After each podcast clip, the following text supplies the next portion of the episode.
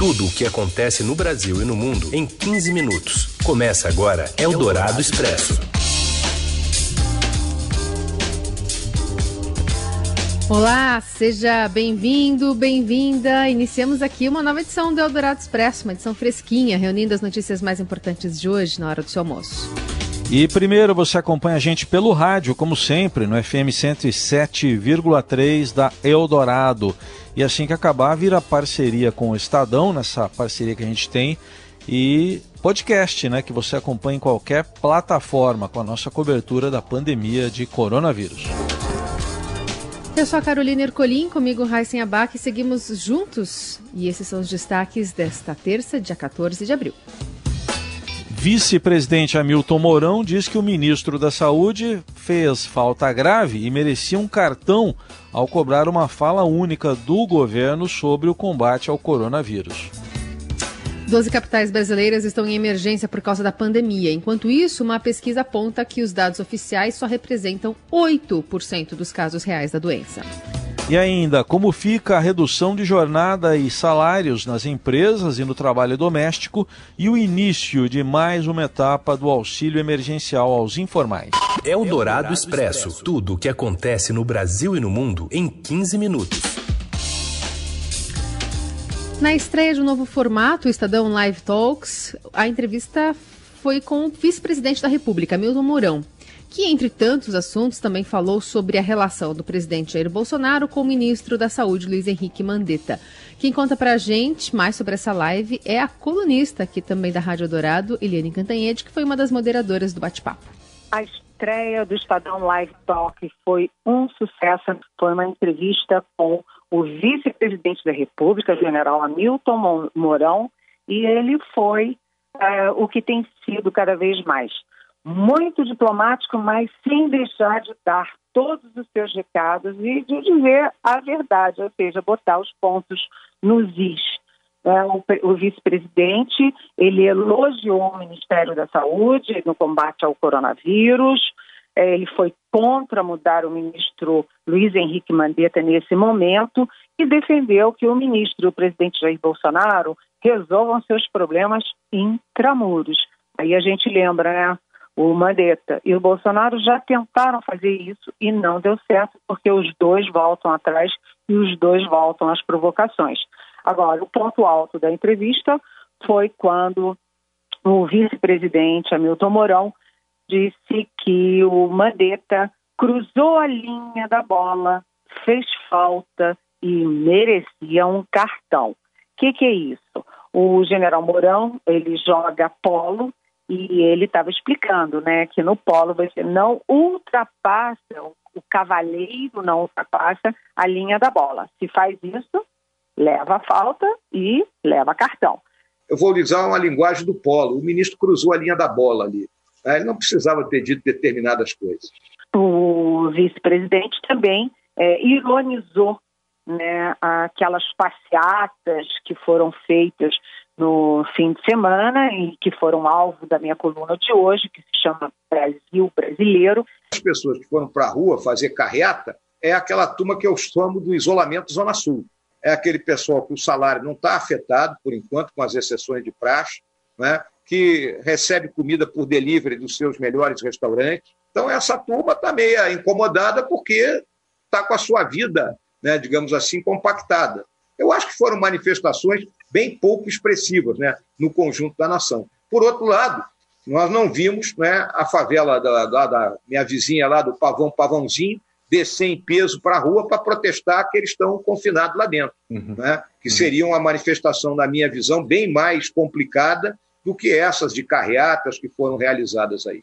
E ele defendeu os militares, dizendo que os militares são, as Forças Armadas, né, são uma instituição de Estado e que se comportam neste governo como tem que se comportar em todos os governos. Há controvérsias. De qualquer jeito, repito, o vice-presidente foi muito diplomático, mas disse todas as verdades que ele achava que tinha que dizer.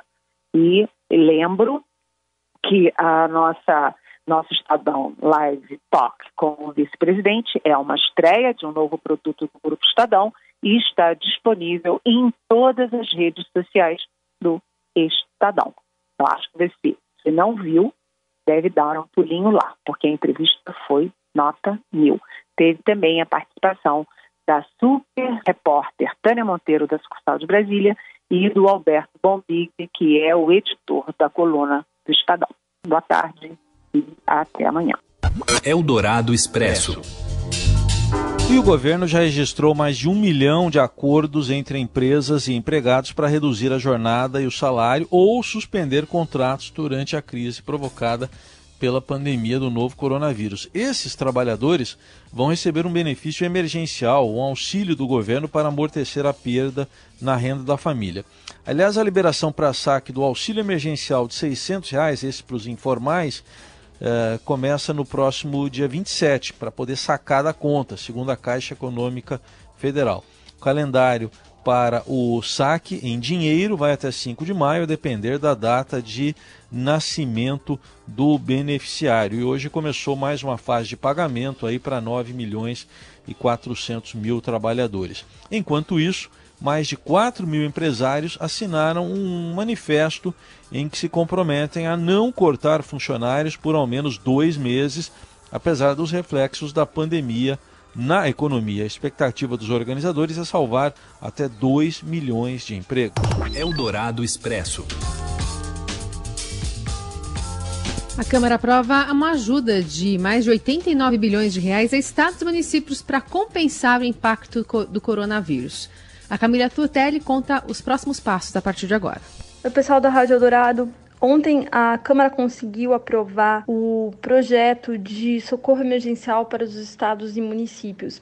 A proposta ela foi aprovada depois de muitas idas e vindas, né? A proposta que era originalmente é algo muito mais amplo e complexo, chamado Plano Mansueto, com medidas para médio e longo prazo, ela foi reduzida bastante, virou um novo projeto que contempla basicamente a queda de arrecadação de ICMS. Então, qual que é a ideia? Tem uma projeção aí de que uh, essa queda de ICMS nos próximos seis meses vai ser na casa de 30%.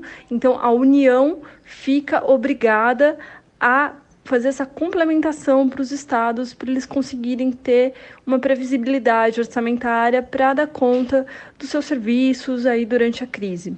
Ontem a aprovação ela acabou acontecendo até aqui de uma forma rápida. O projeto foi aprovado por 431 votos a favor e 70 votos contrários. Teve um apoio majoritário da Câmara, apesar do governo ter mantido a sua posição contrária. O deputado Major Vitor Hugo, que é o líder do governo na Câmara, ele deixou claro esse ponto durante a sessão e não descartou a possibilidade do presidente Bolsonaro tentar fazer algum veto a essa medida aí, porque o governo é contrário ao critério que foi estabelecido. O que, que o governo queria? O governo não queria que fosse uma previsão de, de cobrir a queda de ICMS. O governo queria colocar um valor fixo que pudesse chegar até 40 bilhões de reais para socorrer os estados. Eldorado Expresso. Outro aspecto é da crise, o Brasil já tem 12 capitais em situação de emergência pela propagação do coronavírus. Você acompanha aí os detalhes com o André Borges. Boa tarde, Heisen. Boa tarde, Carol. Apesar de muitas capitais do país estarem flexibilizando as regras de isolamento social por causa da Covid-19, o que os dados do Ministério da Saúde apontam é que pelo menos 12 capitais do país todo eh, já entraram num cenário de emergência, Heisen e Carol. O que, que significa isso?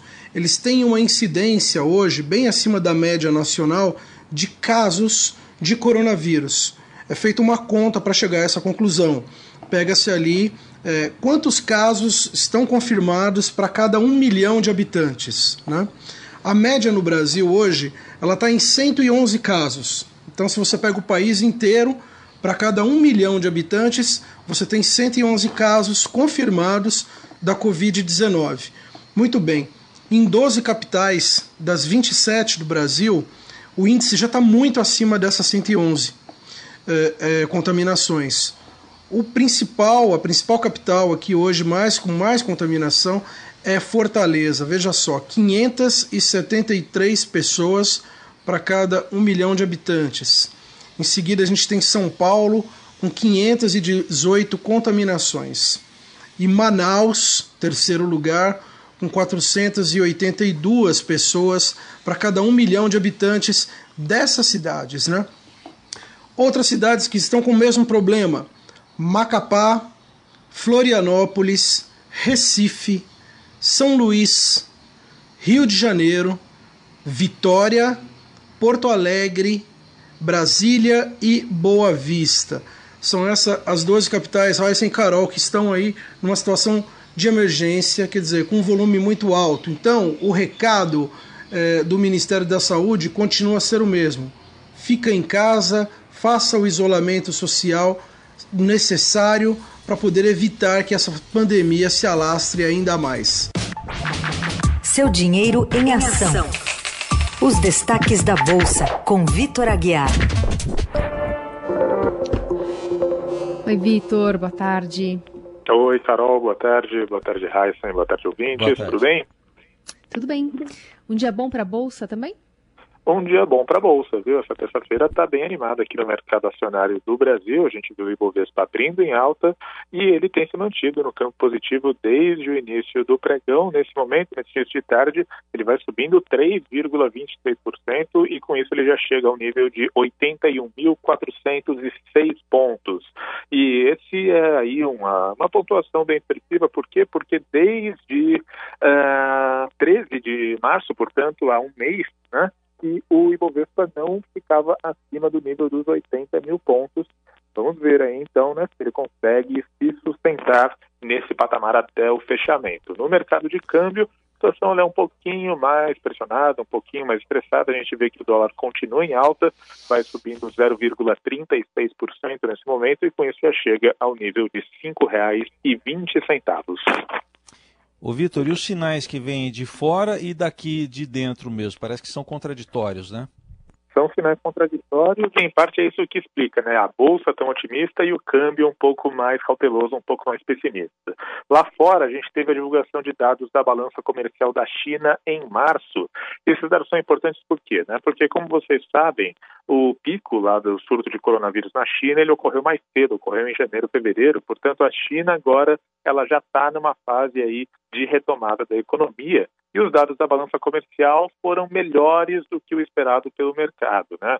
As exportações caíram mais de 6%, o, as importações também fecharam em baixa, aí de perto de 1%, então é um resultado negativo, mas ainda assim a expectativa é que o impacto seria muito maior. E aí é claro que quando o mercado vê esses números, ele cria uma expectativa em relação ao que poderá acontecer na Europa e nos Estados Unidos, quando elas também começarem a sair dessa fase mais aguda do coronavírus. Né? Se a China está conseguindo resultados melhores que esperados, será que a Europa e os Estados Unidos também vão conseguir? Então, com essa dúvida, e é uma dúvida, uma provocação positiva, a gente vê que os mercados, as bolsas todas estão subindo. Aqui dentro, por outro lado, né, todo mundo está de olho lá em Brasília, a gente sabe que a tensão lá é bem grande entre governo e Congresso e tudo ali gira em torno da aprovação né, do projeto de auxílio financeiro aos estados e municípios pelo plenário da Câmara. É um projeto que vai trazer um impacto fiscal bem expressivo aí para as contas da União, para o orçamento do país. E é claro que a aprovação no plenário da Câmara ela representa sim uma derrota para o governo, porque o governo estava tentando emplacar um projeto paralelo que traria um impacto menor mas essa proposta do governo foi derrotada e o que passou foi esse pacote aí que vai ter um impacto mais expressivo. Ele segue para votação no Senado, mas de qualquer maneira todo mundo está de olho sim nessa situação mais quente, mais tensa lá em Brasília. Muito bem, seguimos acompanhando. Vitor Aguiar, obrigada pela participação de hoje e até amanhã. Eu que agradeço, gente, e até amanhã. Um abraço. Você ouve Eldorado Expresso. De volta com a Dourado Express, falando também sobre o segmento de trabalho doméstico, que tem poucas demissões e já registra um aumento na realização de acordos de redução de jornada e salários entre patrões e empregados para enfrentar o atual período de pandemia do coronavírus. A avaliação é do presidente do Instituto Doméstica Legal, Mário Avelino, entrevistado nesta terça-feira pela Rádio Eldorado. Entre as opções está a redução da jornada de trabalho em 25%, 50% ou 70%, com diminuição proporcional do salário por 90 dias. O corte só é possível por meio de um acordo entre as partes. Durante o período de vigência do acordo, o acerto, né, o governo, aliás, complementa parte dos vencimentos, isso limitado a R$ 1.045, o valor de um salário mínimo, reduzindo um pouco então a perda dos trabalhadores. Se o empregado recebe mais do que esse valor, o empregador então pode, se quiser, fazer a complementação sem recolher impostos sobre a diferença. Mário Avelino citou como exemplo a redução de 50% da jornada de um trabalhador que ganha R$ 1.200 por mês. Nesse caso, o padrão pagaria metade do salário, ou seja, 600 reais, e o governo repassaria metade dos 1.045, né? portanto, R$ 522,50, o que então representaria para o empregado uma redução de R$ 77,50 né? no salário mensal. Avelino também recomenda uma alternância nos dias de trabalho que não adianta o empregador reduzir quatro horas por dia e o empregado aí todo dia. O objetivo maior é haver o isolamento social. Então, o que eu recomendo ao empregador que opta em reduzir, no exemplo de 50%, ela trabalha um dia, quatro uh, um dia e descansa outro. Porque, como são quatro horas agora, vamos supor que ela trabalhou hoje, terça-feira. Ela está trabalhando quatro horas de terça, ela vai trabalhar o dia inteiro, vai trabalhar oito horas, mas ela trabalha quatro horas de terça, quatro horas da quarta-feira de amanhã. Então ela trabalha um dia descansa outro.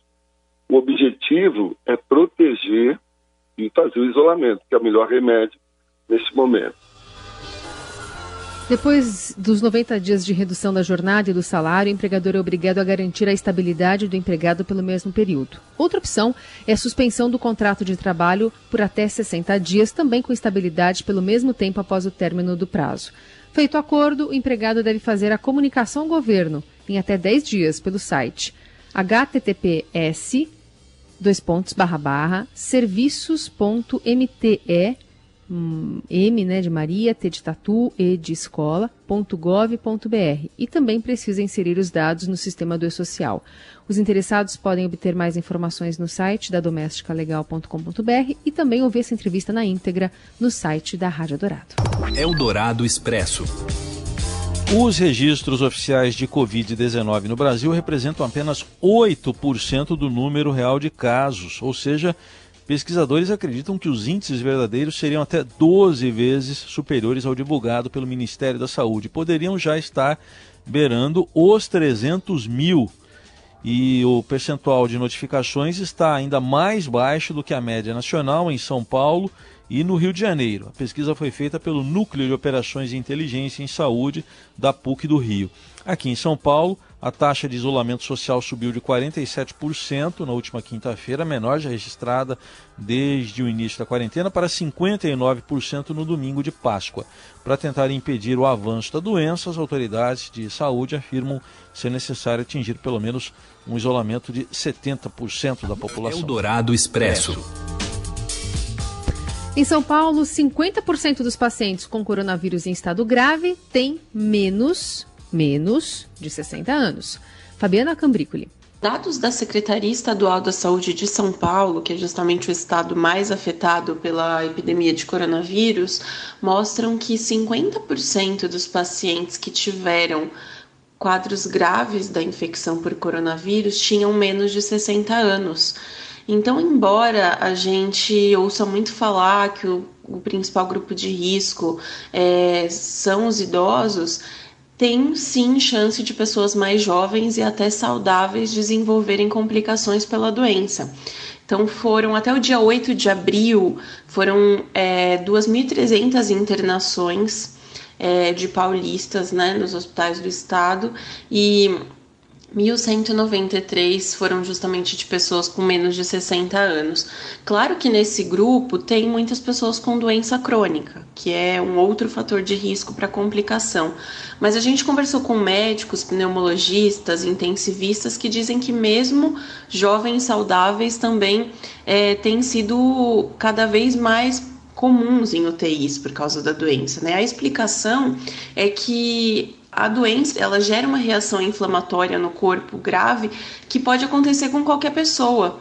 A grande diferença é que as pessoas jovens e saudáveis que tiverem essa complicação, elas têm uma reserva pulmonar maior, então elas têm mais chance de responder a esse quadro grave. Então, quando a gente fala de grupo de risco, que são os idosos e os doentes crônicos, é porque a taxa de letalidade deles é maior. Então, se eles desenvolvem a forma grave, eles têm menos chance de conseguir responder. Já as pessoas jovens e mais saudáveis, elas têm maior chance de conseguir passar por esse período crítico e se recuperar, mas isso não quer dizer que elas não podem ter a forma grave da doença, como mostram os dados. Então, é por isso que os médicos dizem que é importante manter o isolamento é, o mais alto possível, não só dos grupos de risco. Eldorado Expresso. A assistência médica domiciliar cresceu desde março, quando também foi registrado o aumento de casos de Covid-19 no Brasil. Segundo o diretor da Home Doctor, Cláudio Flausino, a procura por atendimento de profissionais de saúde fora do ambiente hospitalar aumentou 15% em março. O médico ressalta que as medidas de proteção também foram intensificadas para evitar contaminações nesse período. Em entrevista à Rádio Dourado, Flausino esclarece que os casos mais leves da doença também são acompanhados à distância, além de outras doenças crônicas. O diretor explicou que os atendimentos de home care no Brasil têm perfis diferentes do serviço prestado em outros países da Europa e também da América. A principal diferença, aqui no Brasil nós temos uma, uma estrutura mais robusta que vai para o domicílio, portanto nós conseguimos fazer desde casos pouco complexos até casos bastante complexos no domicílio. Porque nós é, chegamos nesses casos mais complexos a ter não só equipamento de ventilação mecânica, mas, por exemplo, uma equipe 24 horas na casa, serviço de emergência também 24 horas com é, atendimento médico se necessário. Dessa maneira a gente consegue ter é, equipes mais complexas que conseguem prover uma assistência é, de maneira que o paciente tenha segurança de permanecer no domicílio. Eldorado Expresso. E o piloto da Stock, que pegou o coronavírus, conta agora como foi né, ficar tanto tempo, né, oito dias internado. O Robson Morelli traz essas informações. Olá, amigos! Hoje eu quero falar de um caso é, é triste, mas ao mesmo tempo é bastante informativo sobre a contaminação de um garoto de 23 anos, o Bruno Batista, que corre na Stock Car. Bruno Batista tem, tem 23 anos, completou agora, no mês de março. O ano passado ele, ele disputou a primeira temporada da categoria Stock Car, foi considerado um piloto revelação aos 22 anos, é, ganhou uma prova, foi bem na temporada e ele pegou e ele pegou o coronavírus e relatou para a gente, para o Estado, como foi esses dias terríveis dele é, é, internado, dele no hospital, dele achando que ia morrer. E olha que ele só tem 23 anos e é justamente aí que eu quero focar com vocês. É um garoto de 23 anos, esportista, de saúde boa, é, atleta, é, e mesmo assim foi contaminado, pegou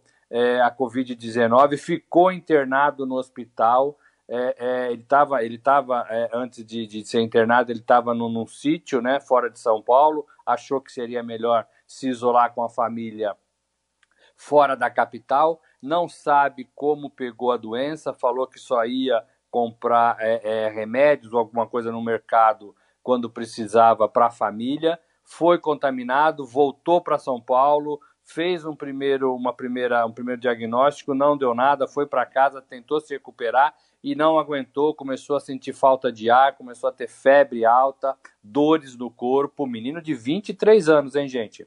É, é, e aí foi internado e disse que viveu aí os piores dias da sua vida durante a internação, né? É, é foi bem assistido, mas é, temeu pela morte, temeu pelos parentes, é, é, e, e, conta isso, relatou para gente esse episódio é, trágico, né? Na sua, na sua vida. É, o, que eu queria, o que eu queria chamar a atenção para isso é porque é um garoto novo, é um garoto é, atleta, é um garoto que come bem, que dorme bem, que corre, né? É, e mesmo assim ele, ele foi vítima da, da, da, coronavírus, do coronavírus e passou mal, esteve aí entre a vida e a morte e temeu por ela, né? Temeu pela vida é, e, e, fez uma, um depoimento para a gente muito forte, muito verdadeiro sobre a doença é, que atinge aí o mundo todo, né? A pandemia. É, eu queria só chamar a atenção porque a gente já está entrando é, na quinta semana, né? O Ministério da Saúde ainda alerta para a gente manter isolamento, ainda não chegamos no nosso pico é, de contaminação, é, a gente não pode afrouxar, a gente não pode baixar a guarda, porque o Brasil ainda está degraus abaixo aí de outros países e ainda vai ter o seu, o seu pico da doença e a gente precisa juntos resistir. É isso, gente. Falei, um abraço a todos, valeu!